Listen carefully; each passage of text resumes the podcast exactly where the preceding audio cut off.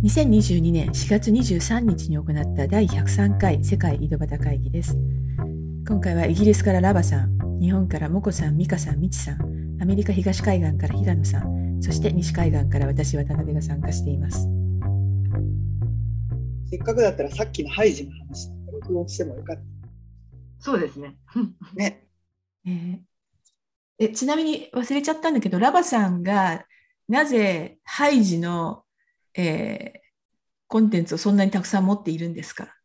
あのね、あの小さい時に一番自分が好きなあの番組とかそういうのあるじゃないですか。ヒーローだとかヒロインとか、うん、私にとってそれハイジだったんですよねずっと。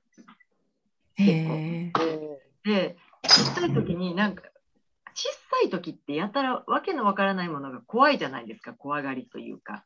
うん、でなんか怖いことがあったら小学校1年生ぐらいですよなんかすごい怖いことがあったらよく訳が分かんなくて怖いってことが多いんですけど私が怖かったら私の脳内に怖さを鎮めるためにはハイジを妄想するんですよ。なんか底抜けに明るい女の子っていうのが私のハイジのイメージだったんで私はハイジを思い出して元気になったっていう感じがあるから私の結構ヒーロー的存在なんですよねハイジは。私もハイジあのそんな感じ。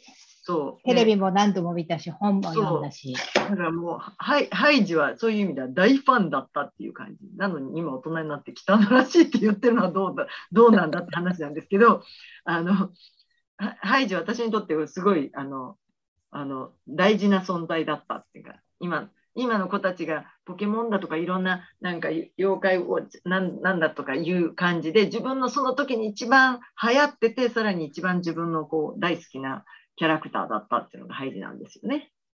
いやそれでさあの、うん、トライの CM にハイジが使われてるのね、うん、それすごいショックや、ショックだった。あなんかコメディチックで使われてない？あれ、うん、しかもなんかトライ？と思って。なんか、トライって何？トライって何家庭教師のトライ。せめて使うんだったらチーズの会社だよね。と思って。なるほど。チーズか牛乳の会社。ブランコか。ブランコか。せめて、トライは違うと思う。トライは違う。うん、もう完全にネタで使われてて。とろけるチーズとかだとまだわかるんだよね。でも、ハイジのさ、コンテンツって結構そういうあのネット系ミームによく使われてないなんか、クララが立ったって、私はあんまりハイジ見てないんだけど、クララが立ったっていう場面だけはなぜか知ってたりして。ああ、そう、ね、なんか結構そういうミームに使われてる。なるほど。最近ちょっと私ね、多分、私た多分年代が皆さんと違うから、あんまりハイジ知らない。後になってそういうので知ったみたいな感じ。なるほど。家庭教師のトライのあの CM よく OK しましたよね。あのいや、本当だよ。あれだって。権利も持ってる人とか、ラップにね、したりとか、ほぼな原作とか内容無視じゃないですか。あれ、でも誰親世代に訴えたいからなのかな。高畑勲と宮崎駿？半々だったと思うんです。うん、は、あ、どっちジブリじゃないからだと思うんですよね。うん、あれ、宮崎駿なの？そうなのよ。確か。うん。高畑勲と宮崎駿と二人の名前がいつも出てた。ああ、知らなかった。ね確か二人で確かスイスに行った二人、五人ぐらいでスイスに行ったとかあ、そうなの、えー、そうなの、一ドル三百六でロケしながら書いてるから、すごい忠実なんですよ。へえー。うん。すごい怒られながら、お前ら金旅行したいから言ってんだろうとかって怒られながら一生懸命取材して、うん、あの忠実なうん、本当に忠実だった。初めてスイスに行った時感動したもの。本当にハイジ通りだと思って。ハイジ通り。確かに確かに。ハイジ通り。ハイジ通り。おお。山の感じといい、なんか、そんな感じ。の私のカナダのお家の、えっと、同じ通りの端一番端っこに住んでる一人の独身の男性がいるんですけど、その方が、その、あの、おじいさんにすごくよく言ってますね。なんか、わお !21 世紀にハイジのおじいさんが現れたみたいな感じ一人で、気難しい顔して、一人で誰とも喋らずに暮らしてて。で、あの、私の娘、一番ちっちゃい娘連れて行くと、なんかこう、すごい可愛がってくれて、頭撫でてくれて、そのいろんな、その庭から取ったものをくれて、その、この、この植物はこういうのがあってとかいろいろ教えてくれる。教えておじいさん状態。でそういう人が今でもいるんで。めっちゃいいね、それ。それはバンクーバー島？そう、バンクーバーと、すごい、すごい、すごい信じられない世界ですよ。今、2年間行ってないから、ちょっと5月に行った時に、ぜひまた訪れたいところですが。別荘があるんですか？え、なんですか？別荘があるの？あ、別荘じゃないです。元住んでたお家をまだ、その、売らずに、貸さずに取ってあるんですけど。あ、そうなんだ。ええニューヨークに引っ越してくる前。バンクーバー島に、あ、すごいいいですね。いやー、でもちょっと遠くからだからメンテナンスするのってやっぱ大変なので、ちょっと今途方に暮れてるんですけど、さすがに2年間、あの開けてると家が痛むし。ああ。え、はい、ニューヨーク越してきてから2年なんですか？え、越してきてから8年ですけど、えっ、ー、と、うん、あの、毎年1年に少なくとも1回はあるの、大抵は2回帰ったんですよね。うんうんうん。今2年間行ってなかったので、お友達にちょっとメンテナンスしてもらってますけど、まあ、それでも住んでない、うん、それはどうしてキープしてるの？いや、なんつうか、やっぱりそのハイジ、その自分の一番下の子って、その ハイジの久しぶりに見たときに、あれ、これ自分の娘そっくりじゃんとかと思ったんですけど。そのそのハイジが、ハイジがやっぱりそこで生まれたので、うん、あのすごい思い入れがあるんですね、そのハイハイジが。うん、そのハイジはおじいさんも住んでるし、だから手手放せないっていうか、それが一番大きいかな。他の上の子供たちはもう結構、まあ、冷めてはないんだけど、いい思い出なんだけど、やっぱり次に羽ばたくことのことを考えてて、一番下の子供はまだ廃寺状態で。廃寺状態。いや、ちょっと山に戻りたいみたいな感じ。山に帰りたい。そうそう、ホームシックになってしまう。ホームシックにね。はい、そういうことで。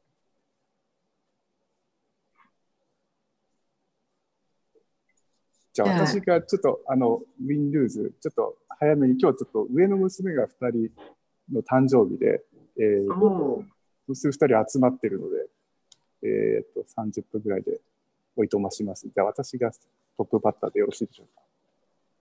はい。はい。じゃあ、えっと、はい、ありがとうございます。えっとですね、ウィンが、うん、ウィンがちょっとまた、ウィンとルーズ両方とも仕事ネタなのかな？多分そうだな、仕事ネタなのかな。えっと、ウィンがですね、えっと、仕事関係で、えっと、あの、プロダクトマネージメントという分野で、あるいは、えプロダクトデザインという分野で、あの、私が最も影響を受けている、えー、ライアン・シンガーという人に、ずっと10年ぐらいその人のことややってることをフォローしてるんですけど、えー、その人に、とうとう、ズームですけど、会えました。えー、会ってくれることになってですね。まあ、ちょっと今やっている会社の仕事関係で、その相談を受けてくれて、で、1時間その人と話をすることができたというのが、この大大記念パーティー状態ですね。でまあ、いろいろ良かったんですけど、そのちっちゃい3人、こっちが3人、相手はライアン・スイカーでお話をして、えー、まあ、いろんな、どういう問題かっていうのをちょっといろいろ聞いてくれましてですね。で、まあ、一番成果だったのは、まあ、私がその個人的に10年間もあのフォローしてた人にやっと会えたっていうのは、まあ、そそれはまた一つのウィンなんですけど、もう一つは、その最近、えっ、ー、と、私の、えー、私の上司に、えー、の部下であったプロダクト、若いプロダクトマネージャーの卵みたいなやつが、えっ、と、私の部下に変わったんですね。で、その人が、その、どうやって成長する、させてするかってことをすごく、あの、まあ、考えて大事自分の部下になったんで考えているんですけど、えー、そのその人もそのミーティングの中に入っていて、まあ、その人のまあ悩みとかどういうことが行き詰まってるかとかっていうことを話をして、えー、ライアンシンガーの明快な答え2つで、目がランランとしていたという、その人ですね。私の部下が。これ、なんか、これで頑張ってみようかなとかっていう顔になったっていう、すごく美しい瞬間があってですね。まあ、えー、物価がもしそれで育ってくれればこんなにいいことはないなということで非常に嬉しかったです。まあ、それが仕事上の V です。えっ、ー、とですね、ダイアン・シンガーという人は、えっ、ー、と、ウェブサイトを持っていて、feltpresence.com っていうところを持っていてですね、まあ、自分の、えー、書いてきた、えー、ブログだとか、あるいはカンファレンスでの講演の録音だとか、えー、本とか、いろんなものもそう載ってるんですけど、えー、まあ、興味のある方はそこを見てください。それがウィンです。で、ルーズがですね、これもちょっとまた仕事絡みで申し訳ないんですけど、えー、っと、私の勤めてる会社っていうのはすごくスクラッピーで小さいんですが、えー、っと、いよいよプロダクトマネージャーのプロのプロを雇わなきゃいけないねっていうことに、やっとそれのせ、その説得に成功しまして、えー、っと、 Director of Director of Product Management というポジションを今オープンしています。で、えっとですね、その、その、まあ、説得したのは私、社長説得して、その、そのポジションをあけあの募集しようということになったのは、まあ、私の説得の成果なんですが、えっ、と、私の上司がですね、私が、私がジョブディスクリプションを書くって言って、こう、まあ、すごく、ものすごい勢いでそのジョブディスクリプションを書いて、ものすごい勢いでその。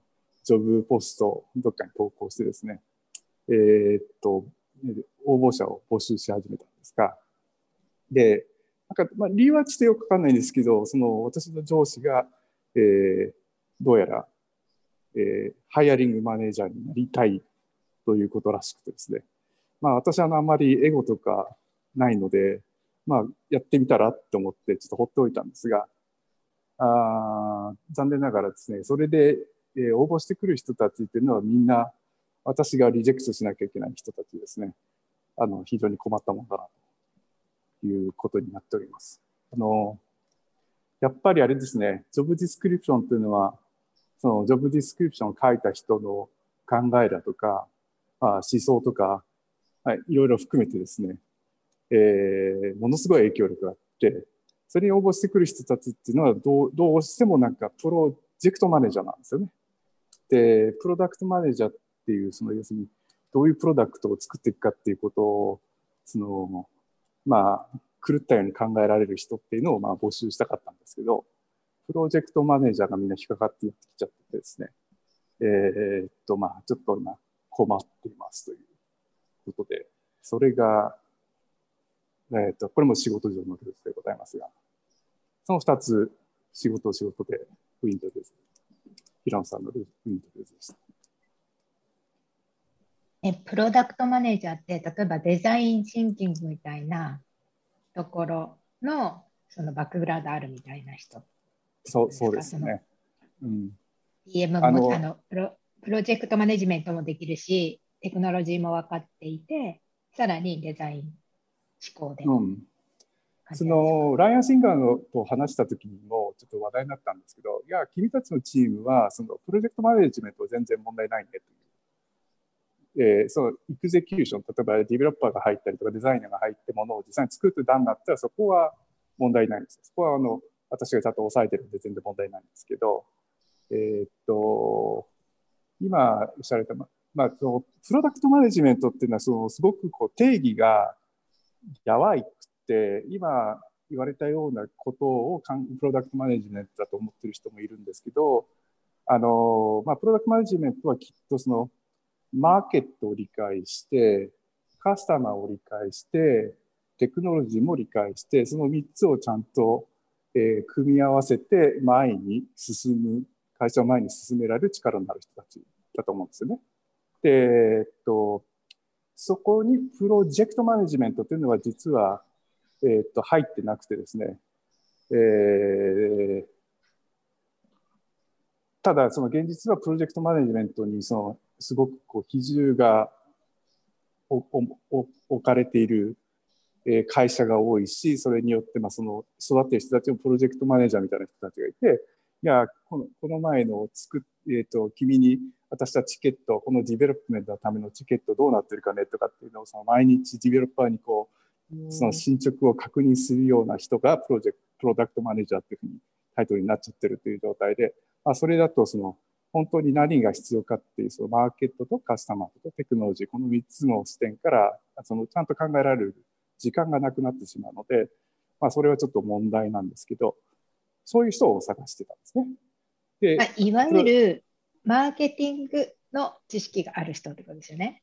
多分。マーケあのあのプロプロモプロモーションじゃなくて、いわゆるマーケティング、もうものを作るっていうところから入り込む。あのマーケットを知って。マーケティングもそうですけど、何を作るかっていうのに責任を持つ人ですよね。うん、そうですね。その、そう、ま、マーケットが例えばなんですかね、あの、えっ、ー、と、 QuickBooks っていう、えっ、ー、と、年商8 billion dollars のプロダクトがアメリカにあるんですけど、これはあの、会計のソフトウェアでですね、その会社は昔はクイッケンという、えー、個人用のなんか会計ツールとか、なんか作ってた、確か、えっ、ー、と、税金のツールですか、あれ、クイッケン。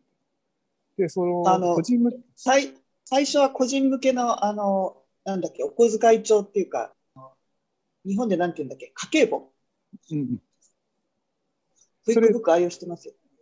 そうそうそう。それで、それで、その、そしたらなんか小さい企業が、あの、個人、例えば飲食店とか、ああいう小さいところの人たちがなぜかいっぱい使ってて、で、なんでそんなことを使ってんだって、要するに、えー、っと、会計士に全部その帳簿をつけさせるって、そうお金がかかると。で、誰もそんなお金がない余裕はないから。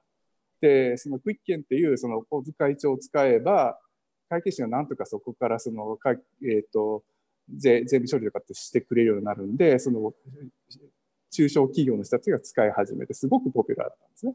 で、そこで、その、その会社の人は、おや、そういうことか、これは個人向けのサービスではなくて、実は企業向けのサービスがあるんじゃないかって言って、で、クイッケンを無理やり、その企業向け、その中小企業向けのように、えっ、と、の、えー、製品にすごく乱雑だったんですけど、えー、変えてですね。で、昔は、あの、8 billion、その、つか、クイックブックスっていう名前にして売り出したんですね。で、その、その QuickBooks っていう商品は、まあ、今はちょっとどうかは知らないんですけど、まあ、当時はですね、もうみんなすごい文句、ブーブー言いながら使ったんですよ。そう、使いにくくて。まあ、そもそも accounting なんかその、レストランのその、経営者はやりたくないんで、そのすごいブーブー文句言いながらやってたんです。それでも、8ビリオンのマーケットシェアできるっていうのは、あの、やっぱりそこに大きな大きなマーケットに、その、誰もその参入してなかった穴があったということの、えー、ことで、そのビジネススクールとかの、えー、出た人たちのこんな話をすると恥ずかしいんですが、えー、そういうことを理解できるっていう人が、えー、そのマーケットを見る、えー、この私が言ってプロダクトマネージャーの監督がすると、そのマーケットを見る能力のある人たちということなんです。はい。まあ、そんな。今、クイッケンなくなっちゃいましたよね。なくなっちゃいましたね。何に置き換わ、ミントに置き換わったんですか？ミント。うん、ミント買収して置き換わりましたね。で、クイックブックスの方が残ってるっていう、そっちの方が主力って。すごいですよね。いや、そそんなんであったら、その、もっとなんか多分何 million ぐらいの売り上げだったのが8 billion になったっていう、すごい成功の物語ですが、はい。あちょっとそのプロダクトマネージャーはどういう状況なんですか？ガンガン応募があるんですか？あ応募あります。だけど、だからプロジェクトマネジメントができます。自分はプロジェクトマネジメントが得意なので雇ってくださいって人ばっか。でプロプロダクトマネジメントやってましたって言ってるけど、プロダクトマネジメントな何やったの？っていうのを追求すると、まあ、別に悪い答えは返ってこないんですけど、なんつか、その、英語で、な日本語で何て言うかわかんないですけど、誰か訳をしてください。bad ass っていう言葉あるじゃないですか。bad ass ってどういう意味ですか、bad ass?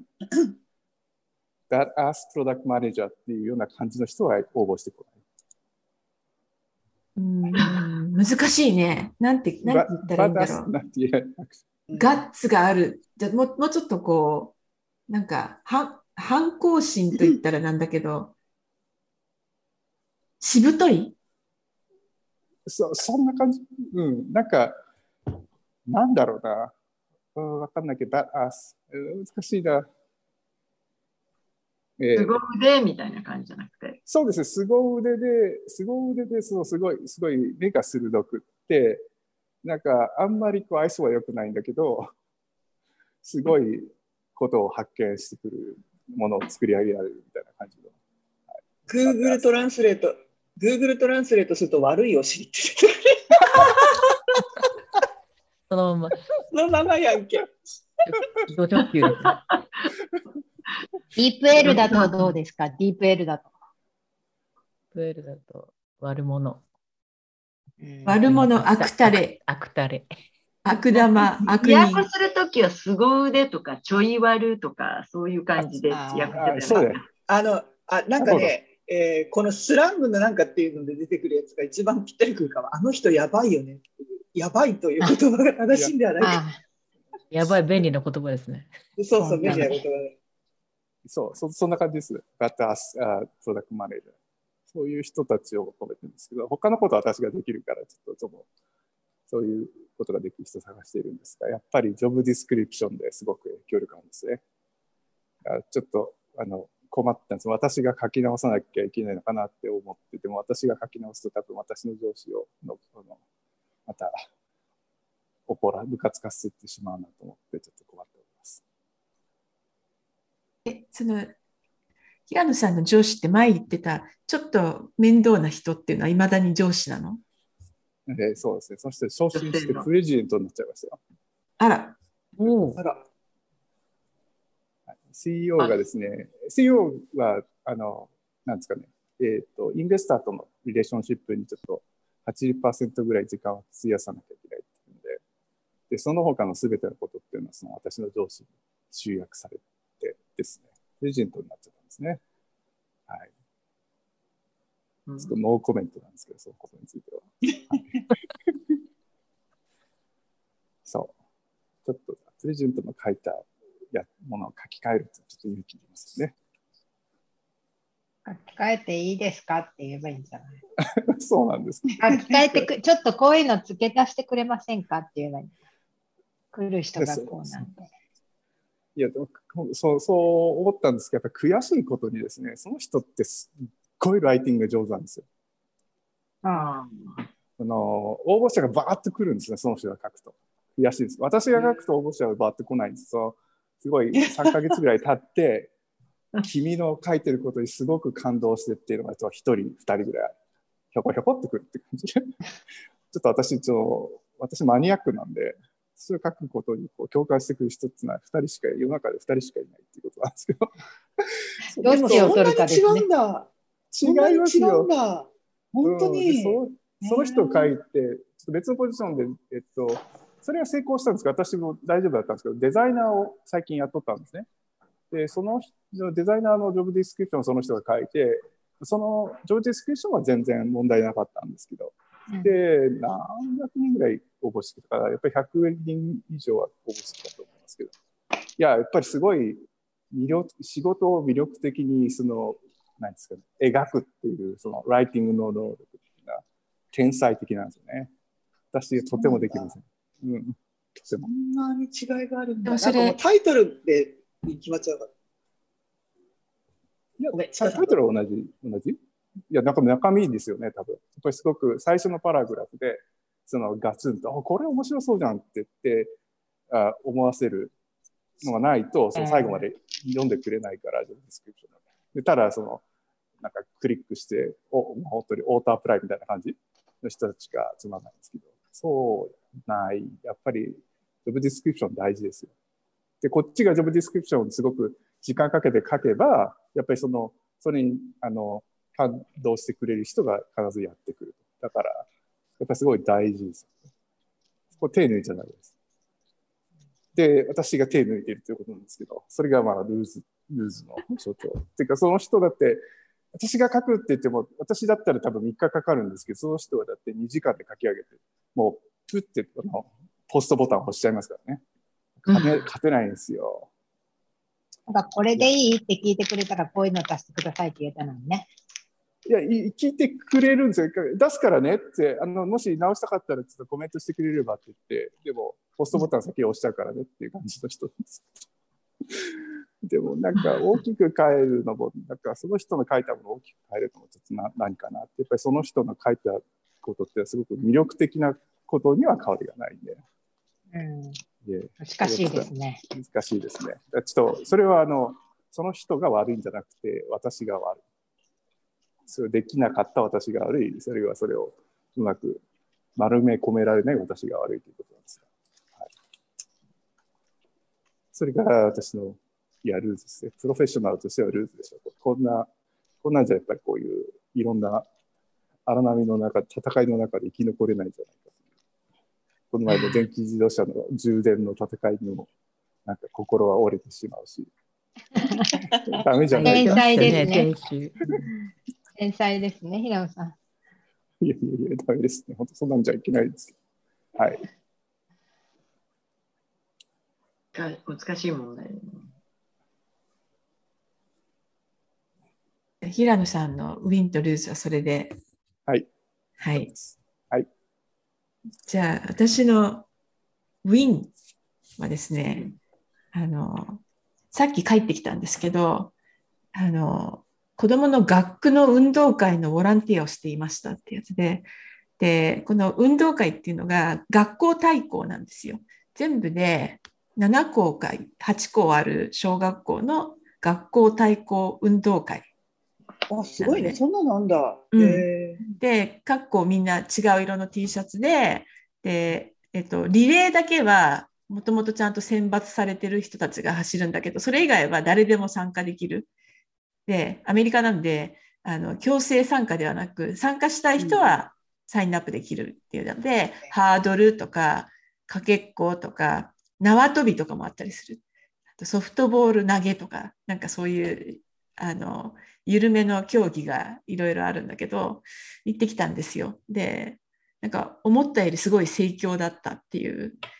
で、でみんななんかすごい楽しい楽しいって言ってて、そうか、運動会ってやっぱりみんな楽しいって思うものなんだっていうのが、あの、テイクアウェイで、まあなんかウィン、どういうウィンかよくわからないけど、そういうのに行ってきましたっていう話ですね。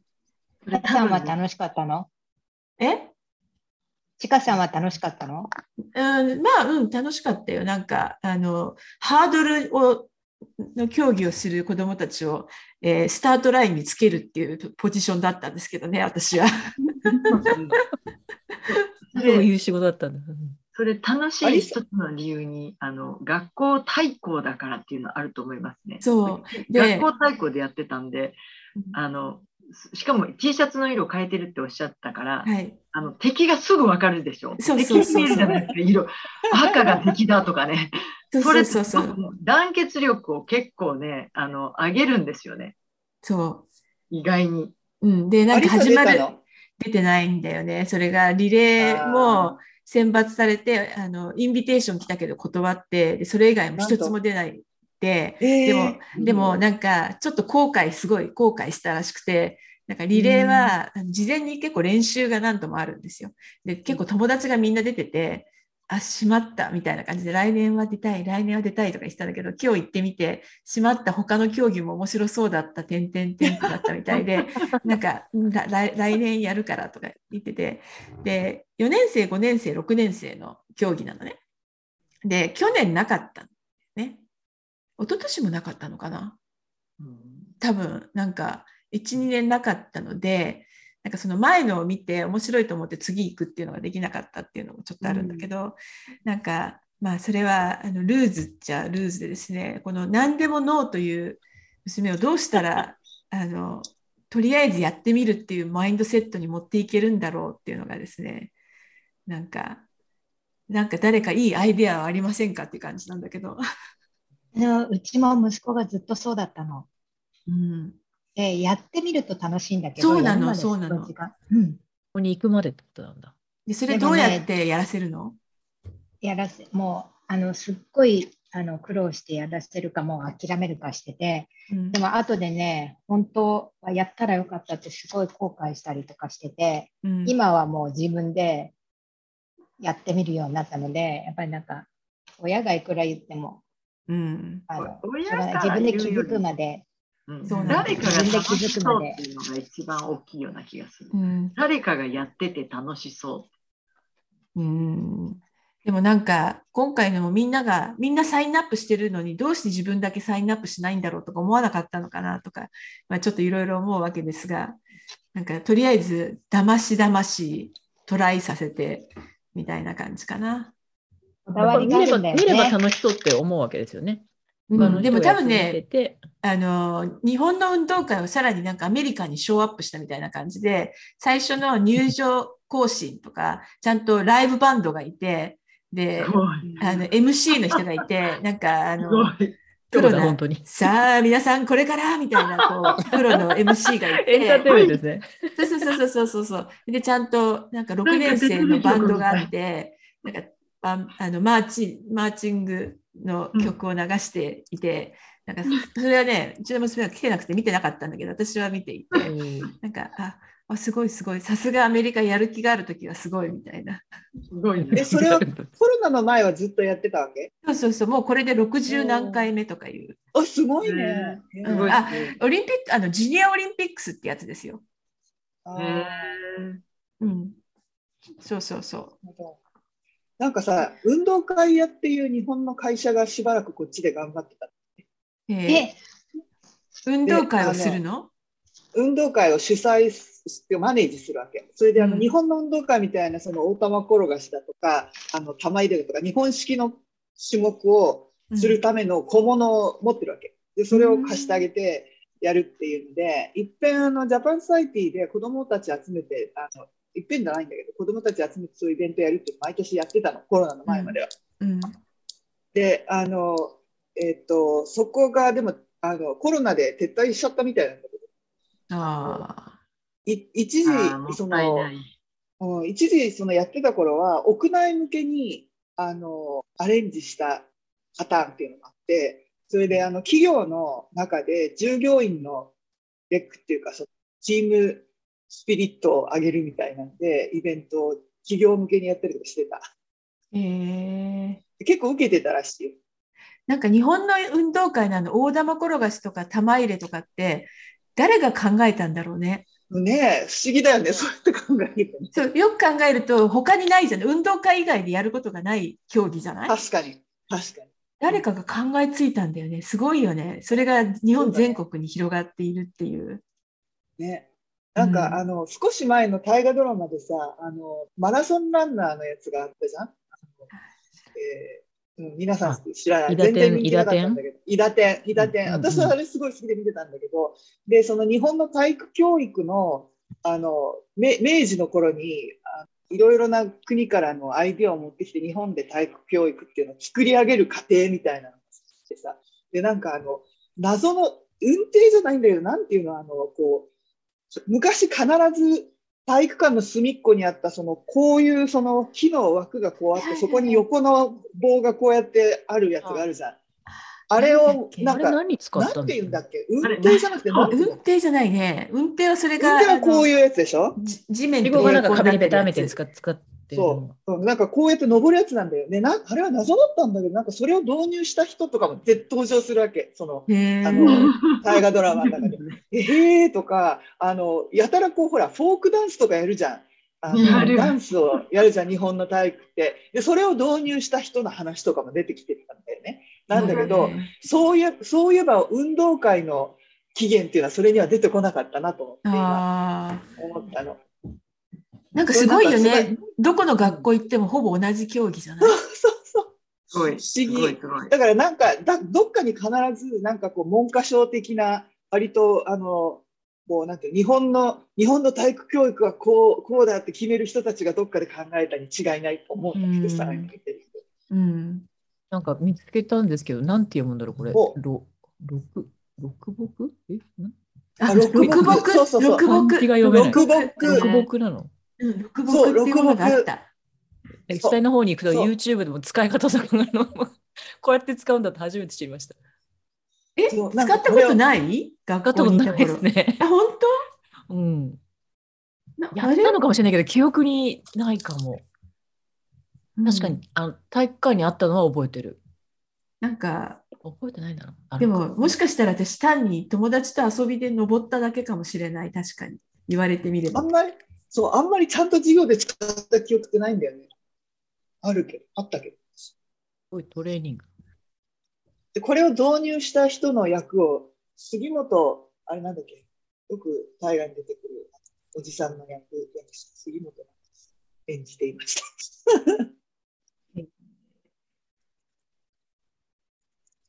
オールダンスみたいな動きもあります。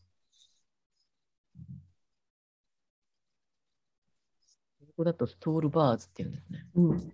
で、ちょっと、まあ、だからそれが私の場合、ウィンとルーズ両方でしたっていう感じで。はい。運動会。運動会はい次の方。じゃあちょっと私失礼します。あはい。じゃあ、また。じゃあ、はい、私、あの、運動会つながりでもないから。あの、昨日ですね、うちの近くの浜で、あの、こう武士の運動会やってました。つまり、やぶさめ。武士。いいですこれね。やぶ武士さめ。見たこと、生で見たことないです。これね。うんそう、それ、やぶさめやってました。え、う、馬に乗って？そう、ちゃんと、ちゃんとした、あの、ごい。すごいで、。ちゃんと的があって、それで、あの、江ノ島神社の、あの、人たちがこう出張ってきてて、で、その、まあ、やぶさめって基本的には、あの、神様に捧げる神事じゃないなんか、その、だから、お祓いとかいろんなその、神事の儀式もあって、で、あの、なんだ、疫病退散とか世界平和とか祈りますとかって言って、それで、あの、やってる。で、あの、2回目なんだけど、去年初めてやったんだけど、なんか去年はあんまり宣伝しなくて人がいなかったらしいんだけど、今年はまあ一応、あの、い江ノ電にポスターぐらいは貼ってあって、江ノ電の駅に。まあそこそこ人が集まってた。あのすごい面白かった。あれで、えっ、と、やぶさめ生で見るのは実は2回目なんだけど、1回目もはるか昔に見たんで、あんまりちょっと記憶になくて。で、今回は、あのじゃあ見るべって言って、うちのこう家族とかと相談して、あの、すぐ近くに住んでる妹がいるから、あの、早い、早めに行って、ちゃんとビニールシート敷いて、場所を取って、見て、ビデオ撮りました。かっこよかった。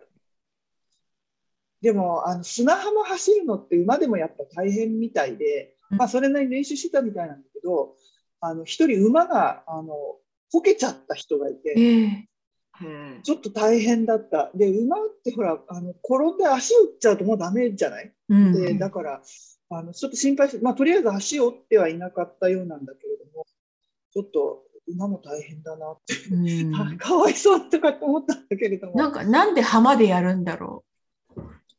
そこしか場所がないからかしら。いや、まあ、っていうか、浜、浜の人たちがなんか盛り上げるから行事やろうって言って、やぶさめを呼んできそたという。っちが、そっちが先なんだ。どっちかってそう、そそっちだと思う、多分。わかんないけど、あの、要は観光協会がやってるわけじゃん。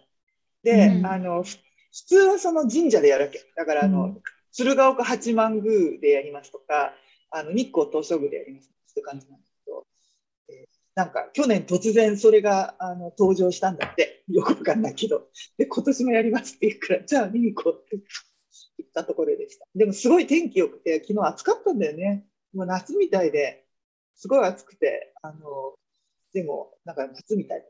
で、それと一緒に武者行列っていうのもやって、あのみんなこう、甲冑で、こう、あの、兜ぶって、で今、それこそ大河ドラマで、鎌鎌倉殿の13人っていう、鎌倉時代のそうやっているんだけど、その13人の人に扮してっていうか、その鎌倉のあの将軍のすぐ下ぐらいの執権からその合議制になった仲間の武士の名前を全部こう旗立てて。でもおじさん、地元のその商店街のおじさんたちとかがやってるわけなんだけど、もうおじさんたち楽しそうでもう大変だった。見てる人もそうなんだけど、おじさんたちがもう、ノリノリであのやってました。面白かっいいね。た。ね、やぶさめ、すごい。本当すごい。も見たことなう、い。驚いてしまう。やぶさめって、あの、馬で、あの、弓を射るのだけだよね。それがやぶさめって呼ぶんだよね。それがやぶさめ。え、うん何何？だけっていうのあ、っていうかなんかさっきほら、運動会から話が流れてきたから、あれ、もしかしてやぶさめってあれだけじゃなかったのかなとか思って。あ、違う違う。だから。まあだから、その昔の武士の運動会的なものだよねっていう意うんうん。味でした。で、あのーそう、やっぱり先生ってうまいなっていうのは、なんかやぶさめ4人、5人でうち1人がこけて退場になっちゃったから4人だった。やっぱ先生っていうのが一番最初に出てくる。やっぱすっごいうまくて、もうすごいのも、ほとんど100発100中ですごかった。へへえ。え。さすが。で、それが運で、ルーズは、えーそうやって昨日遊び続けていたんで、また明日の授業の準備が何もできていない人は、なんかルでしら 結構大変で、なんかもう週に1回一コマを知ればいいだけっていい以上、他の仕事やりながらっていうのって結構やっぱりそれはそれで大変だということに思いが至りました。うん。あ大変そうだだよよね。大変。でもね、ありますからね。組みてた。以上でございます。じゃあ、じゃあ、もこさん。私、えっと、ちょっと先ルーズから。ルーズは、あの、しゃぶ漬け。マーケ吉野吉野家ね。大炎上吉野したやつ家の、ねはい、元 P&G のはいはいはいはい。人が、うんあの、職員に入ってて、それで、あの、ちょっとね、うちの、えーっと、すごい近いっていうか、うちの、あの、インフォバーンの方の、えー社長やってもらってる人が、やってる、理事を、理事長をやってる協会が共催してるのね。だから、あの、早稲田の講義。あの講座を？はいうん。はいそれで、あの、結構、会社の中でもすぐ、あ、これ炎上しだしてるねっていうのでシェアして、で、あの、うちの社内はみんなすごいそのあたりの教育はしてるし、あと MCA の中でもすごいそういう話ってよくしてて、そのジェンダーの問題。MCA って何？えっと、マーケティングキャリアアソシエーションっていう、んえーまあ、マーケッターのためのキャリアうん。を、えー考える会みたいなので、若手のマーケッターに向けていろいろ勉強会とかしてて、で普段からそういうことやってるから、あのわ早稲田の、えーっとそそのアカデミーなのかな？に、えー依頼されて、そのアサインをすることをしたんですよね。で、あれってだから普通のなんかビジネススクールとかの授業じゃなくて、そういう別の別枠みたいなやつだ。あ、そうそうそうそう、多分なんか寄付、あ寄付口座じゃないけど、なんか寄付、寄付じゃないね、お金はすごい高いから、うん、なんですけど、まあ結構、あの、発言自体は衝撃でひどくて、えーなんか、あ、こんなにその、えーマインドのギャップがあるんだなっていうのに驚いて、であのうち今あの、マッシングアップを社団法人化して、えっと、アプリでその、えーまあえっと ESG の S についてあの毎日5分やると3ヶ月で全てわかるみたいな のを作ってるんだけどなんかこう企業内でやっぱりその、えーベーシックなところでの基本理解みたいなのが揃ってないっていうのがすごいあって、それ年代によって違って、若い人たち分かってるんだけど、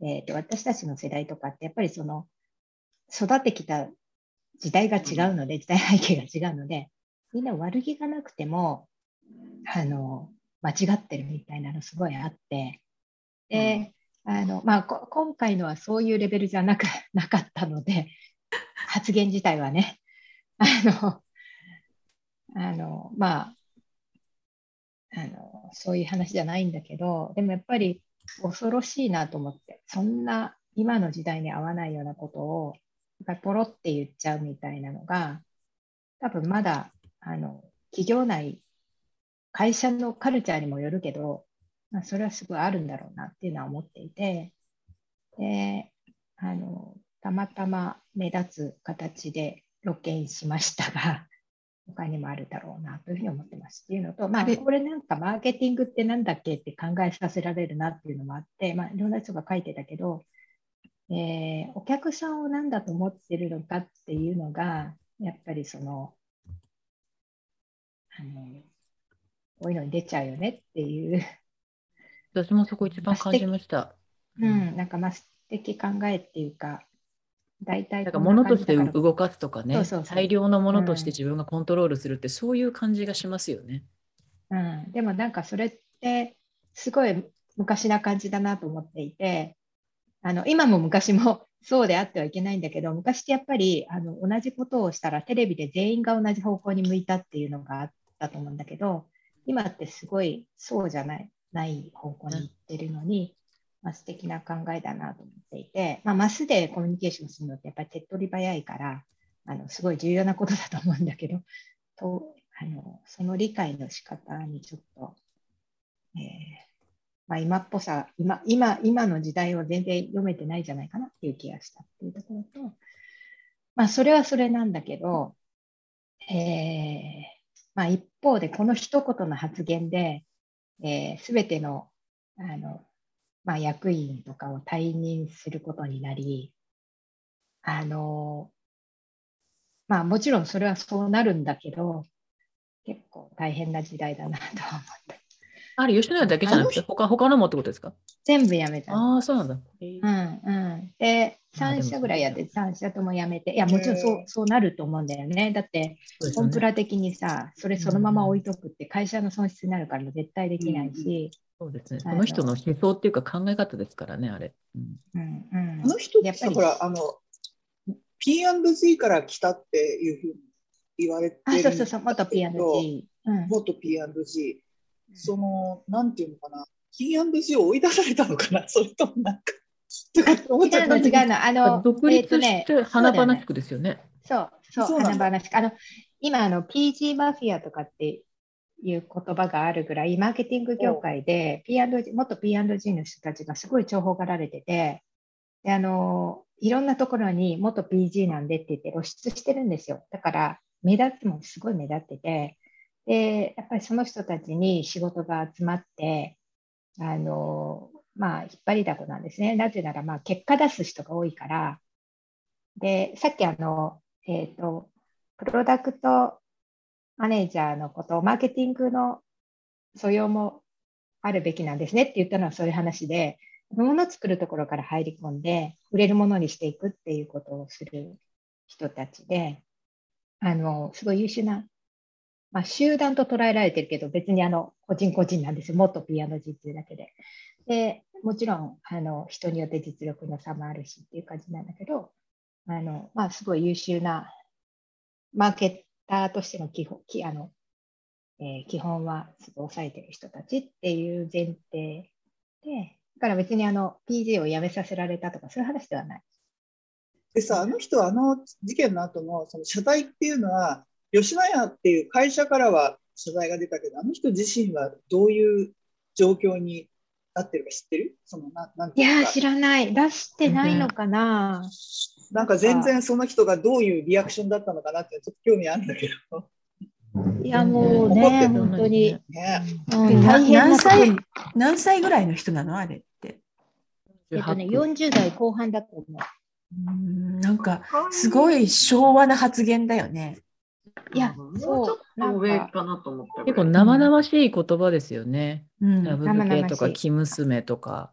しゃしゃぶ漬けってなんか、なんか私の年代よりさらに上のような気がするんだけど、うん、年齢もっと上じゃないとか思うんだけど。いや、えーね、から出てきたとか。まあ、40代後半か、まあ、50代前半かどっちかだと。一緒に話してる人が年配の人なのかしら、逆にいつも。いやね、あとはその人自身が育ってきたっていうか持ってるもんなんじゃないですか？あとなんか、ああいう発言だとか会社の上の人が分かってくれるとかそういうことはあったりするのかな。ああ、部下としては良かったかもって感じですかね。さあ、わかんない。でも、でもね、PRG とか、あの、外資やっぱりその辺すごい厳しくしてるはずなので、うん、うっかり出ちゃったのか、普段喋ってるようなことが。でも、普段喋ってるのがそれだっていうのも怖いよね。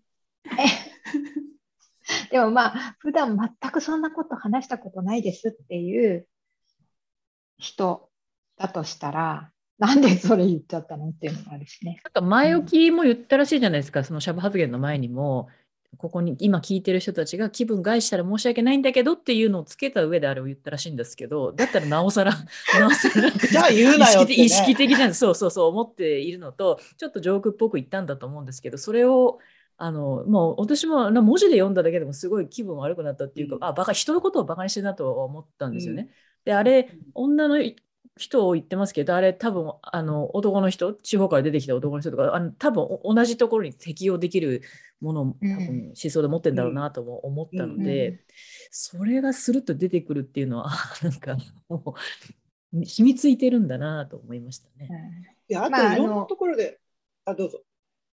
あ人としては別にいい人らしいんで、てかあのすごい近いんで、私、うん、あの友達の友達とかなんで、あの友達っていうか、まあ、仕事上のね、あの別にあの鬼のような人っていうことでは全然ないんだと思うんだけど、それと 仕事上の、まあ、そういうこう言葉を使ったりする仕事だよね。マーケッターって言葉を使う仕事だよねと思ってて、やっぱりそこはね、ちょっとね。あといろいろ言われてる批判の中でね、あの授業という場だったから、そのクローズな空間であって、その放送とかネットの上で言ったんじゃないみたいなことを言ってる人もいたんだけど。いやいやいや、それは違うでしょ。パブリックですよね。うん、パブリックだろう、それは、そう、あの、あれを書いてポストした人以外にも、私、昨日会った人が、あの授業を受けてた人がいたらしく、女性なんだけど、すぐ連絡来たんだって。こんなこと言ってるひどいって言って。だからやっぱり、その、みんなそういうふうにその場で受け取った気分悪いみたいになってたみたいなんで、その場で受け取ったっていうのがあって、で、えっと、そう。まあ、なかなか。オリジナルの批判っていうか、その、ポストを最初にした人のツイッターの、あ、ツイッターじゃない、えっと、フェイスブックのポストに回ってきたんだけど、うんうん。うん、なんか、そうだよねって思っちゃう。そうだよね。で、また高いんだよ、あれ。まあ、高いからダメとかそういう話じゃないけど、38万5千とかでなって。で、ちゃんと学びたい人たちが言ってるやつですよね。そうそうそうそう。あのね、早稲田のね、あの大学から出したやつと吉野家から出したやつはかなりこうパシッ厳しい切り離しをしていた。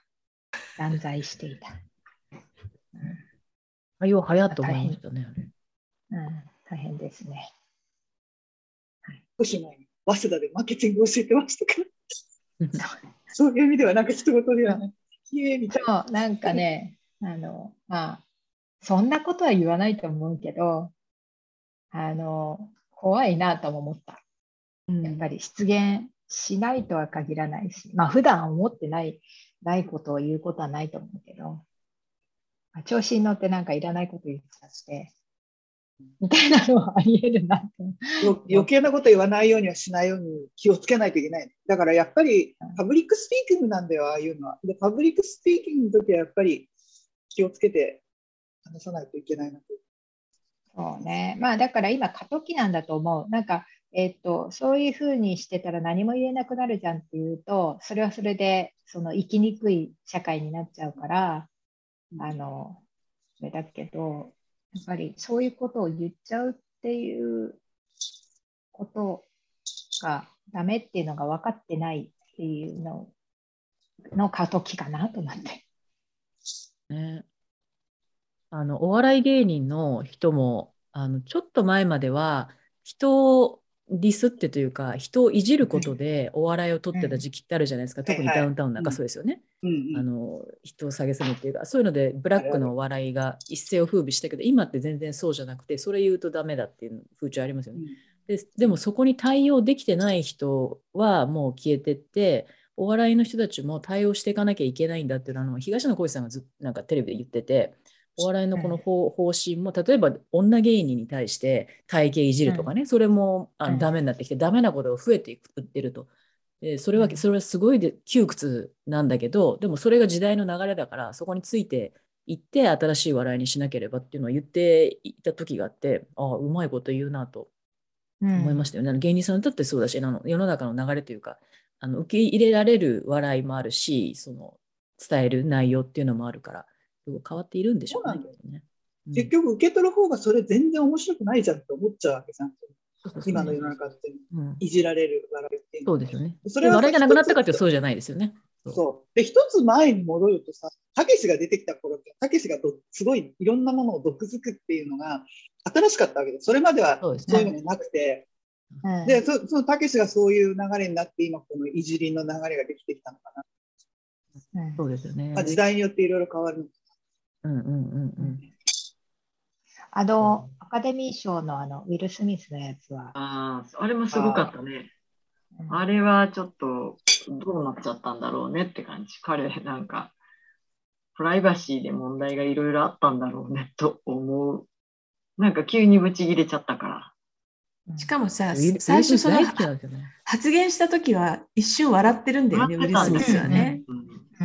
奥さんがすごいまただみたいな顔ですごい苦い顔して,、うん、してましたよね、ジェイド、うん。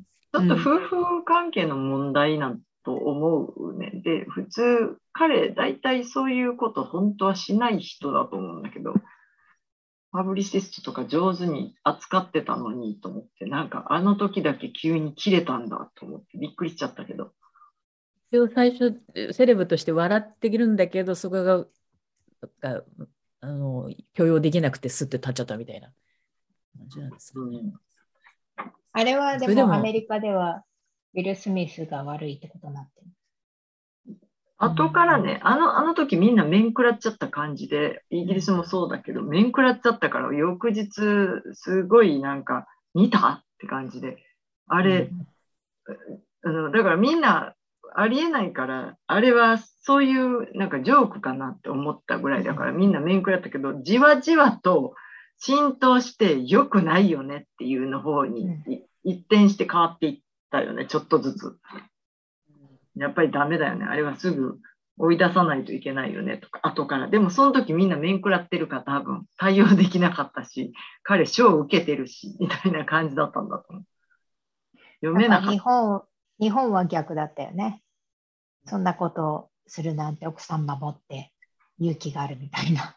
そそもそも最初に侮辱したのは、ね、あのコメディアンの方でしょっていうのは結構やりましたよね。ででもなんかその後で結構その同じそのね頭がその同じ病気の人を過去に彼がからかっている動画とか出てきてたからかつその言った司会者は彼女がそういう症状だってことを知らなかった可能性だってあるって言って髪型だと思ってたとか言っていろいろこう議論されてでもみんな、えーと、後からこうで表に出なくなったから結構あの真実は分からないままになってその間にアカデミー賞はちょっと出入り禁止になっちゃったじゃない。だからやっぱりあダメだってことに一応世間もそれで納得した感じそうそうせざるを得なかったって感じで。やっぱり暴力はダメってことにそうね。なった、うん、ななって。やっぱりやっぱり、うん、ジョジョークより暴力もっとひどいよねっていうことになってる。うん、あれ、暴力振るわなければよかったよね。そうそうそう、口で言うだけだったらよかったと思う。うん。もっといいのはジョークで、ジョークで、そうそう、返り討ちにしたら最最高だったんだけど、ね、うまかったかもしれない。だけど、あれ、ちょっと殴りに行ったのはちょっとダメだなと思う。あそこが大失敗だと思う。だから、本当はそんなことするタイプじゃないと思うんで、なんかよっぽどなんかがあれだったの。だからすごい切羽詰まってる何かがあったんだろうね。まあ、ウィーンはうんごめんウィーンは昨日初めてオペラを見に行きました。おお、オペラ。どれに見ました？どれ？あの、エドガールってやつ。なんかすっごいもう、ストーリーは陳腐で、へんてこりんなんだけど、でも、オーケストラも歌もすごい良くて、あーなんか超楽しかった。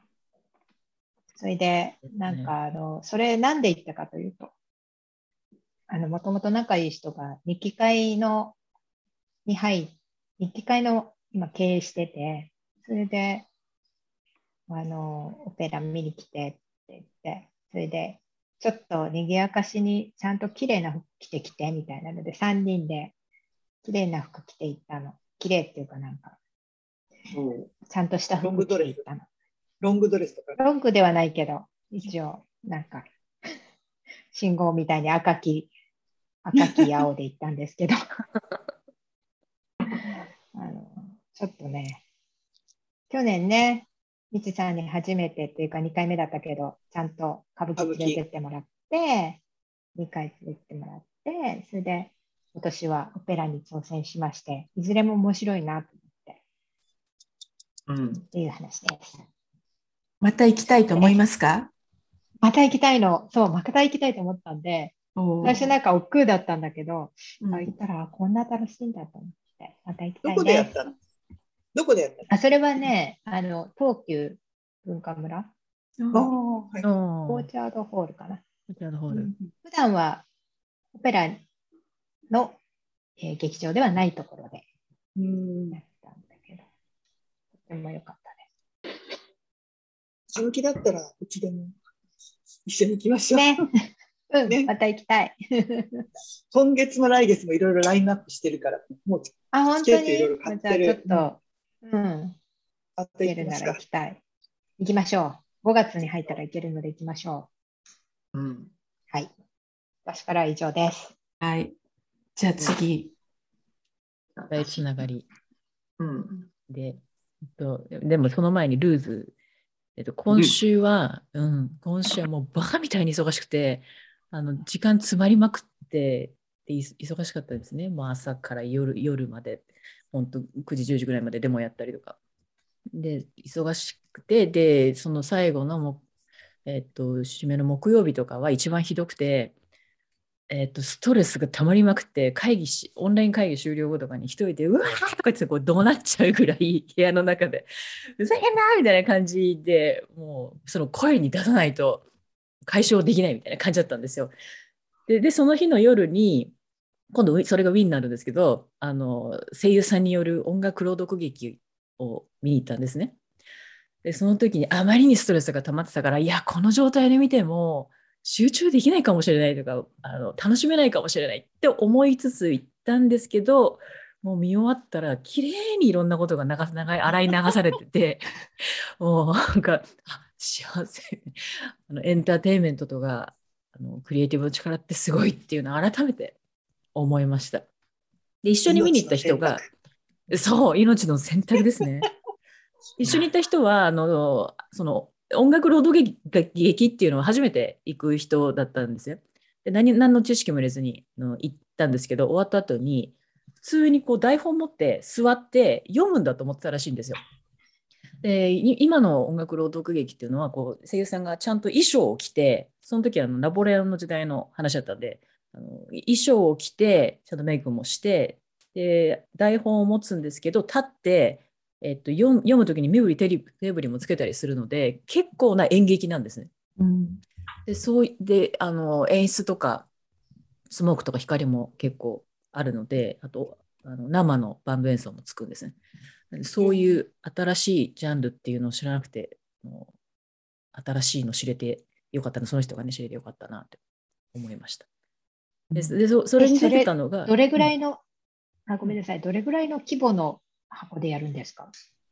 えっと、私がそれ見に行ったのはシアタークリエっていうところだったんで、もう数百人のとこなんですけど、あの大きい会場が取れるときは、もう超人気声優さんしか出ないから、あの舞浜のアンフィシアターっていうような、シルク・ド・ソレイユがやってたような、ああいう劇場も全部いっぱいになるぐらい入ります。あと、東京国際フォーラムの A ホールとか。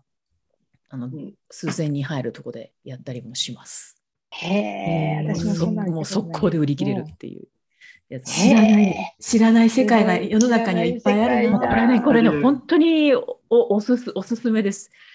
あのどっかで聞いたことある声の人たちが必ず出て出てるんで、あのうん5、6人しか出ないんですけど、あの本当声だけで自分の脳内でその場面が展開するんですよね。あのその人たちが演技をするうん演技は声だけなので、だから脳内で例えばアニメのキャラクターとかあのこの俳優さんみたいな感じでその人たちが動くっていうのを想像しながら聞くとまた全然違う味わいとかもあってで今回の席はあのすごい良くて前から4列目だったのであの表情から何から全部見えたんですよね。あのとても大好きな大塚明夫さんっていう低音の声優さんともう一人津田健次郎さんっていう同じく低音の2人が出ていてその人が目の前にいてもう言い合い言い争いをナポレオンとそのあのそれを支える貴族の役で言い争いをするところもあるんですけどもうそうするともう怒鳴り合いですけど感情が高まってお互いお互いを思って怒鳴り合いをするっていう説得し合いをするっていう場面なんですけどもう感極まってもう涙ながらに演技してるんですよね。でそれでもうぐーっと来たりとかして引き込まれてでそれで心の選択洗い流されました。圧圧巻でした本当にすごいなと。えーもうなんかストレス解消ってさ、忘れることだよね。忘却量そうですね。そうですね。うんあとなんかこうストレスとか抱えてたこと感情をさらにあの忘れるぐらいの大きなインパクトとか感情がバーって揺さぶられるってことのがとても大大事だしそういう意味でエンタメっていうのはめちゃくちゃ大きい効力を持つんだと思いますね。ライブもそうだしうん人によっては映画もそうだし漫画もそうだしいろんな本かもしれないし大事と思いました。それ、えーがウィンでウィンでしたね音楽朗読劇。ででもうもう一個インインがですねきあの前お話しした日本が誇るサンリオ展というね展示会があったって話したじゃないですか前でそれがまた横浜でやってんですよ。再び。今から、えー昨日今週から3週間だけ赤レンガでやってるんですけど。で横浜に行って新しい展示が加わってで物販も結構充実しててっていうのをやってて改めて見に行ったんですけど展示も違うのがあったのでキティちゃんのその男性服スーツにこう入ってるのとかねレディー・ガガがあの着てる衣装とかいろんなのが出てきたりとかして改めてサンリオすごいと思いましたいろんな年代の人たちがキャーキャー言いながら見てましたねなるほど。最後にのところにあの六本木の展示の時はなかったんですけどみんながポストイット正方形のポストイットにメッセージとかあのキャラクターを書いてえペタペタ貼っているもうあのユーザーコミュニティみたいなとこがあったんですけどそこに貼られてる絵がみんな画力半端ないっていうぐらいすごいうまくてキャラクターに対しての絵っていうのがものすごかったんですよ。であこれいいことこれだけちょっと共有しよう。えっとそれ、それでも、あの、感想を書く人、後から書く人はプレッシャーじゃない？うんあ、なんか、アーテねィスティックに書かないと許されないんじゃないかみたいな。だからももものすごいこれこれ見えてるのかな？これえ？もうすごい。うまい。真ん中の鮭の鮭の絵見えます？鮭の、すごい。すごい。すごいんですよ。すごいな、ここれ。れ、これはプロでしょいや、これプロでしょ。で、ポストイットの絵じゃい。ないよね、これ。こうポストイットの絵じゃないでしょ。すごいね。ここポストイットに書くには持って帰る、なんか額縁に入れさせてみたいな。すごい怖い。で、すごい。ひりみちゃんっていう最新のキャラがあるらしくて、そのえななんつうシーュールなキャラだと思ったんだけど、こう本当切り身の上にあるこういうこういうキャラなんですよ。うまいな。ひりみちゃんへの愛っていうね。すごい、すごいんですよ。うま。あとこういうこう黒みちゃんとかみんなうもまい。めちゃめちゃううまいんですよ。すごいなと思いましたね。でもあ、ちょっと安心するね、下手なのもあってそうそうそうそうそう。そこあのこ子供とかこういうのもあるし、うんこの辺なんかもめちゃくちゃこうこれ絶対あアニメーターの人じゃないかと。うまい人しか書いちゃいけないのかと思ったよ、最初。で絵が多いんだけどこうあの言葉のやつとかもねいっぱいあってそれがいっぱい貼られててうん。なんか愛あふれる空間でした。すごいえー素晴らしいなと思いましたね。すごい。え、それは横浜って言ってた？うん、横浜の赤レンガでやってます、今。そっか。いやーいつも勉強になるな。もう本当にこの間この話をした時も世界に巡回するべきっていう話をしたんですけどこう真面目に本当に全部世界に出すべきだと思いましたよねこれね。うん。はい。美香ちゃん、幅広いよね。うん。えそうかな舞台芸術から二次可元芸術から何でも。とても好きです。はい。じゃあラバさん。えっとね、あんまりね、大したのはないんで、なんか小さいのばかりなんですけど、あルーズ、ルーズからいきます。ルーズはね、ちょっと大きいんですけど、私の問題じゃないから大きく感じないっていうのがあって、あの、私の知り合いの子供が、あの前に自分の生徒だったんで、結構、あの、ちょっと気になるんですけど、結構、あの、お調子が悪くて、調子が悪いっていうのは、体よりは心の調子が悪くて、それをその周りが見て、明らかにおかしいってわかるほどで、で、その子が今バイトしてるところが私の友達がやってるレストラン。で、そこの、えっ、と、家族は家族で気づいててなんかおかしい。で、そこのレストランの人たちは人たちで、うん、あの子大丈夫って言って、だからどっちからで、そこの妹、私今家庭教師してるんで、そこの家庭も行くんで、あの、友達のレストランの方からで、同時に3人も4人も、あの、大丈夫って聞いてくるんですよね。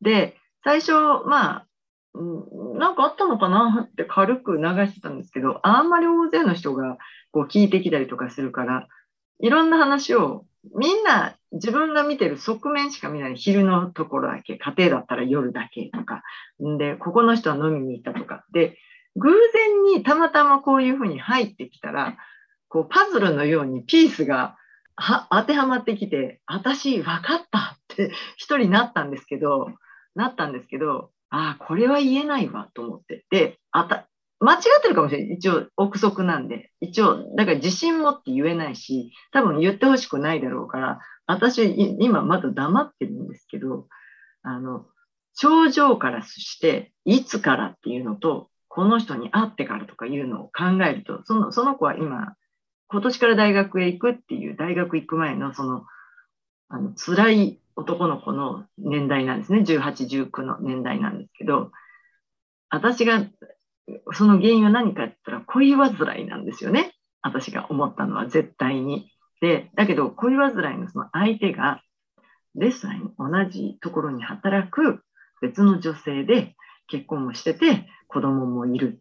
だから、これは人に言えないだろうなと思って、私は勝手にそれを決めつけてて、でもそんなことは言えないし、彼も絶対誰にも相談できないだろうと思って、どでも、そこのお家にいてたら、あの、彼があんまり辛いから、あの、カウンセリングに行くってっても、カウンセリング、プライベートのカウンセリングにまで今通ってて、とうとう、あの、その子の希望で薬まで出してもらって、アンティデプレッサントって。で、普通、普通に考えたら、もしそれがみんなに分かったら、恋煩いでアンティデプレッサント飲むのってどうかな？いや、辛いけど、でも、それって一過性のものだしとか思うから、私そこ見ててすごいモヤモヤするっていうのが、どう助けていいか分かんないし、人にも言えないし、その子も言ってほしくないだろうし、どこをどう止めていいか分かんなくて、ちょっとそこが、うん、なんか難しい問題だなと思って、なんか遠くから見てて、見てるんですけど、あの、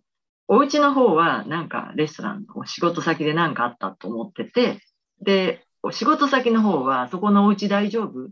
お父さんとお母さん大丈夫？とか言ってて、お互いに違うことを原因だと思ってるんですけど、私の中では絶対、絶対こう、なんか、あの、そういう思春期の、思春期よりちょっと大きいんですけど、その、悩めるなんか青年たる悩みって感じに思えてどうしていいか分かんなくて答えがないのでめちゃめちゃルーズって感じなんですね。で間にどうしようもなくどんどんどんどん彼弱っていってる感じで心が弱いというかどうしていいか分かんないかがだからこう結局私も実際に実際に私間違ってるかもしれないで言えないっていうのもあるんですけどうん、絶対そうだろうって勝手に思い込んでて言うのもなんだし、結局言ったところで解決にもならないんで、うんちょっとすごいルーズなんですよね、今。こう、遠目に見てるだけ。で、そう、それがちょっとルーズ。私の問題じゃないんですけど、なんとなく助けてあげたいけど、助ける方法がわからないっていうか、まだ模索中っていう感じなんですよね。どう出ます？皆さん。そういう時って。相手の女性は分かってるんですかね？分かってます。また相手の女性は、また、ね、要要は二十歳ぐらい上なんですよ。彼からすると。私たちからするとかなり若いですけど。だからちょっとややこしいんですよね。だから、うん、うんちょ、ちょ、ちょっとややこしい感じなんですよね。あ分かってるんだ。うんは、い私は。私が勝手に憶測だから、外れてる可能性もあります、一応ね。私は、んそうだって狙ってるんですけど、なんとなあくなんともしようがないよね、それ。なんともしようがなくて、でも本当止めるんだったらその女性の方がうまく止めれるかなと思うんで、あまりひどくなるようだったらちょっと話をするっていう感じで、ちょっと注意をするかなっていう。話してどうなるもんでもない感じじゃない？そうでしょう。どうなるもんでも何もできないんだよ、きっと。そうなんです。そうなんです。だから何もできないんで、ちょっと何もできないもどかしさがルーズっていう感じですかね。はい。そう。だから、実際私、あこんな風にここで話してるけど、全くトンチンカンな可能性もあるんで、一応。一応。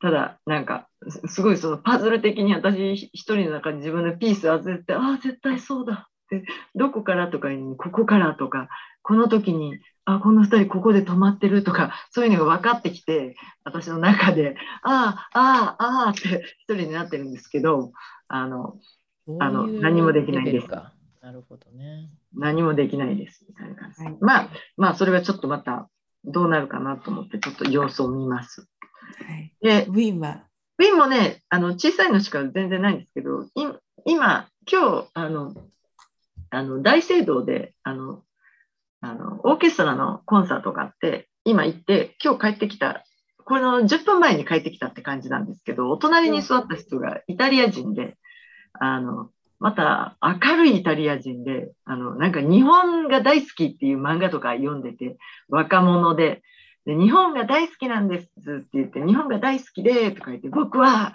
体に日本のタトゥー入れてるんですって言って、日本が大好きで。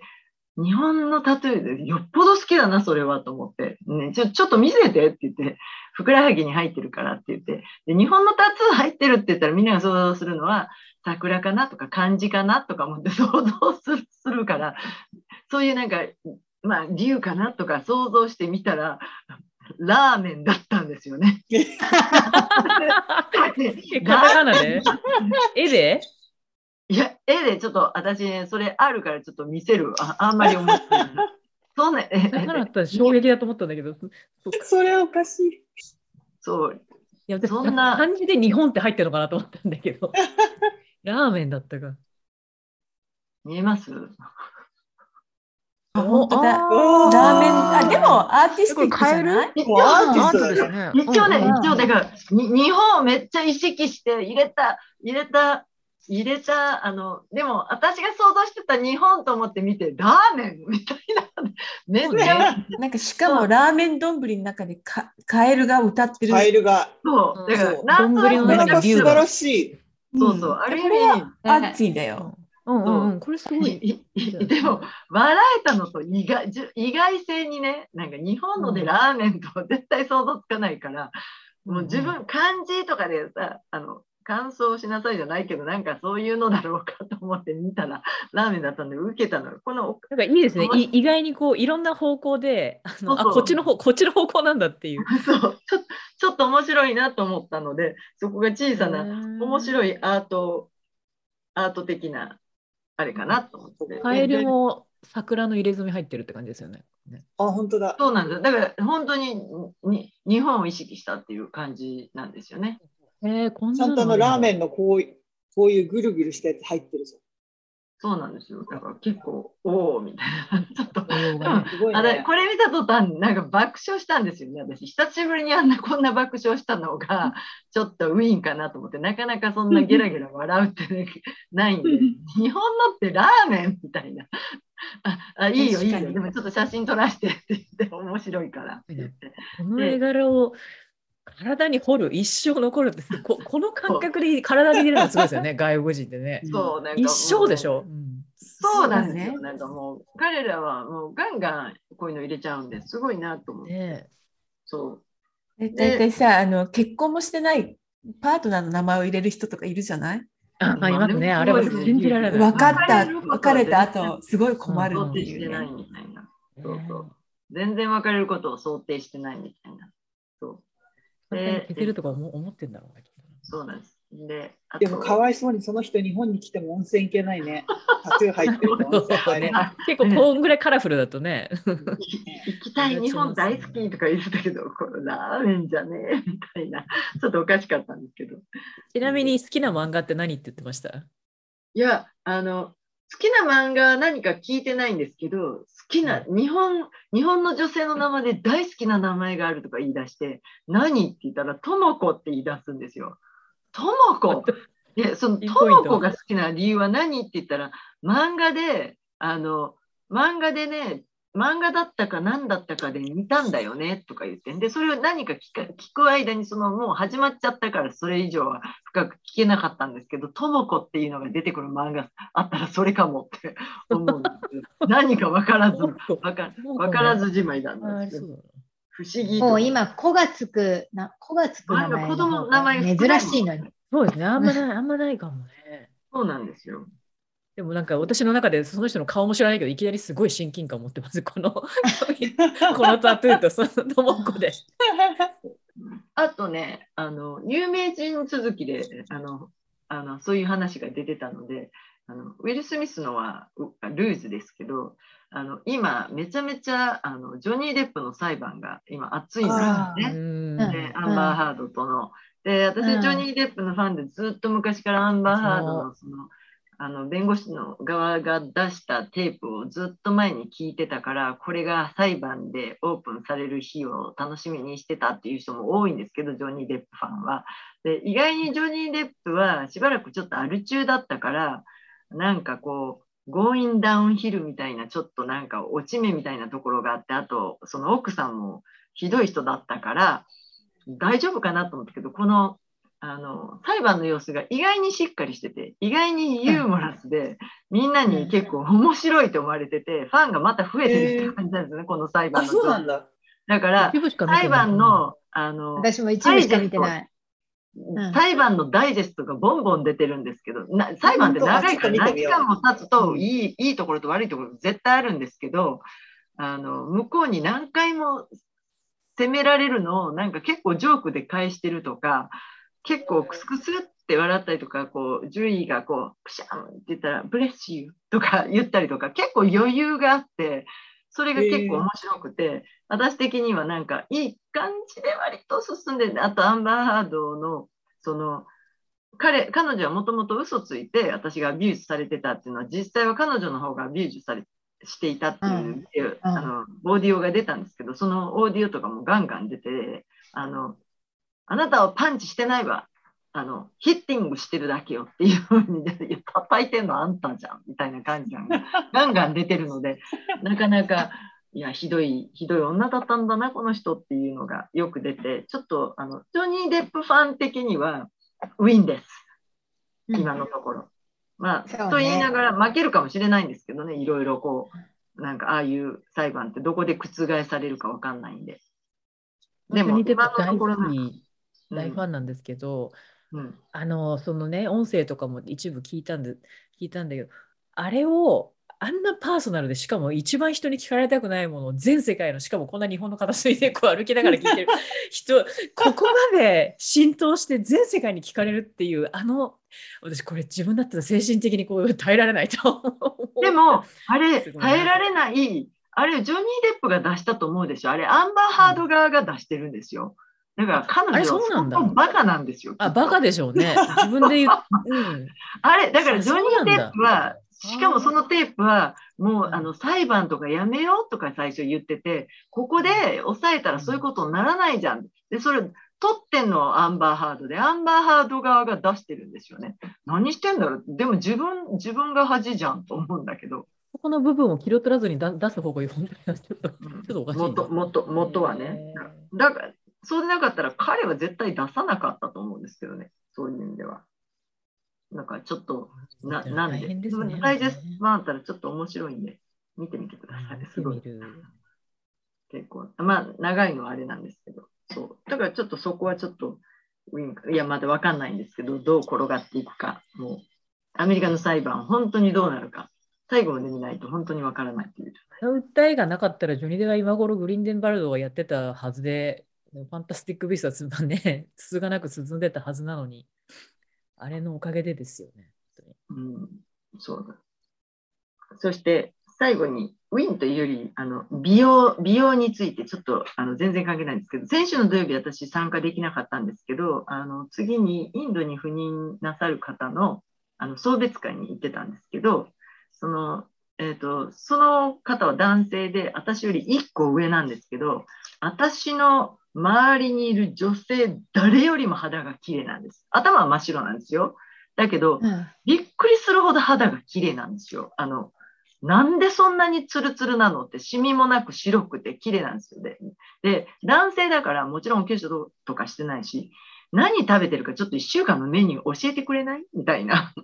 何塗ってんのとか、サプリなんか飲んでるっていう、ちょっと女性がびっくりするような綺麗な肌をしてるから、いや、お料理は自分でちゃんとできる人だけど、そんな大したあれはしてないんだけど、あの、僕が異様に好きなのは、あの、チキンとあのポークが異様に好きです。それもめちゃめちゃオイリーなやつが好きですって言って。で、ポークとチキンにはめちゃめちゃコラーゲンが入ってるから、あの、それが、ただ、あの、欠点があって、あの、体になんか食べられないから、こう食べるとすぐ来て、プルプルプルっていい肌になるんだけど、翌日になったらまたシューってなくなるっていうのがあるから、僕みたいに毎日食べ続けるといいんじゃないですかって言われて、なるほどってくんの？っていうふうに言われたんですけどね、うんどどうですか？と思って。だから私、ちょっと最近、オイリーなポークにオイリーなチキンにちょっと凝ってみようかしらって思ったんですけど、いや、本当に綺麗なんです。たまたま。あの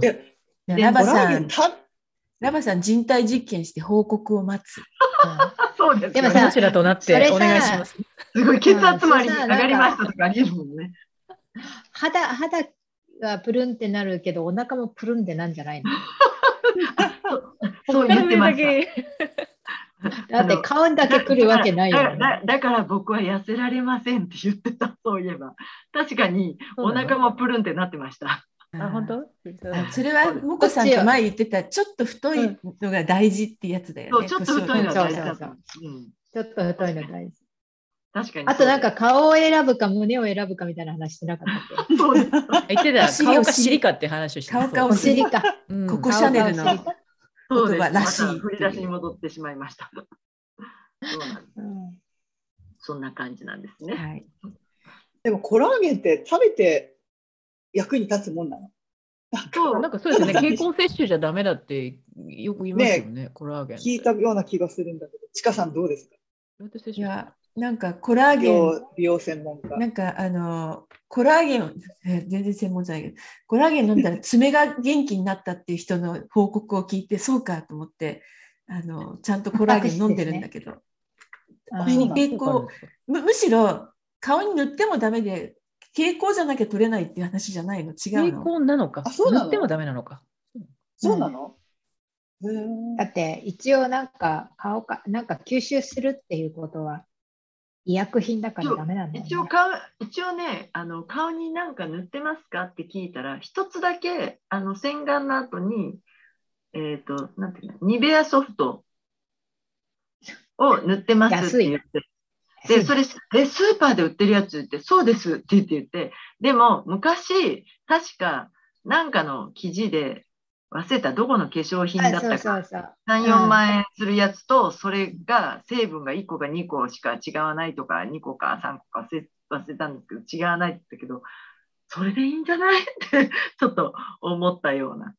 ちなみにコラーゲン、基本コラーゲン対象製薬のサイトによりますとですね、コラーゲンは食品で摂取しても消化管内でえー分解されると。なんですけど、この消化吸収されたコラーゲン由来の産物が体内で細胞に作用し、コラーゲンの生産を促すということで、つまり摂取したコラーゲンがそのまま皮膚や骨になるわけではない。なんだけほどう、そこを分解したものがもう一回コラーゲンを生み出す力を持つ。えすごい。体内で作るのすごいじゃないですか。なるほど。本当だ。人体すげえ本当か食べだと一応、あ効果あるのか。しばらくちょっとポークチキンであの人体実験します。はい。頑張ってもうね、ちょっと、報がまたね私はね、あの、やっぱりね、ホルモン、エストロゲンだと思いますけどね。ああ、あのエストロゲねンまたね、飲むのやめてたの。で、1ミリのやつにしてたの。そしたらカスカスになっちゃって、で、元気もなくなって、なんか、あの、元気がないけど暗いっていうわけじゃなくて、なんかちょっと、モチチベーションって感じだったのね。そうそうそうそう。あの、静かに、私このまま静かに隠居します、みたいになってたの。で、またね、なんか飲み出したんですよ、この、これをね、アメリカから取り寄せてたいうん。もう違いまね、す？めちゃめちゃ元気になった上に、気持ちが明るくなり、その上肌がツルツルになりまして、マジですへかーいいことしかないじゃないですか。すごいな。ちょっと調べする。ごいな、ホルモン、女性ホルモン。な。エエストロゲンはすごいと思う。っていうか、あの、ねホルモンはすごいと思う。なんか、あの、あの、モチベーションがこう、モチ、私、ホルモンがモチベーションにこんなに作用するって知らなかったと思うぐらい。なんかどうやって、変えるんですか？私、ね、私は。処方だこれはけど、お医あお医者さん？もうあの、お医者さん。でもこれ保険適用外なので高いです。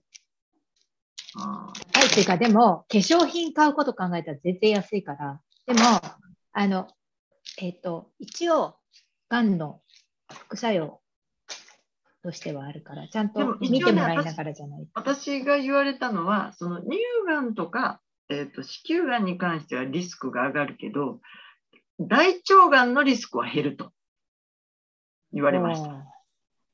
だからその家族にどのがんの人がいるかによって、あの例えばあの遺伝的に欧米なんかは乳がんの人多いんで、乳家族に乳がんがあると絶対出してもらえないです。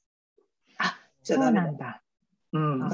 あと血圧が高い人も出してもらえないです。あ、やっぱダメだ、私。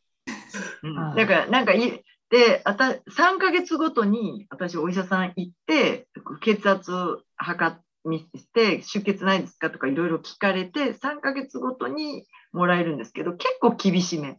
なんか、リピート、リピートでスッスッスッとくれる感じではなく、ちゃんとそのうん数値を見たりとか、その診断があってくれるっていう感じですね。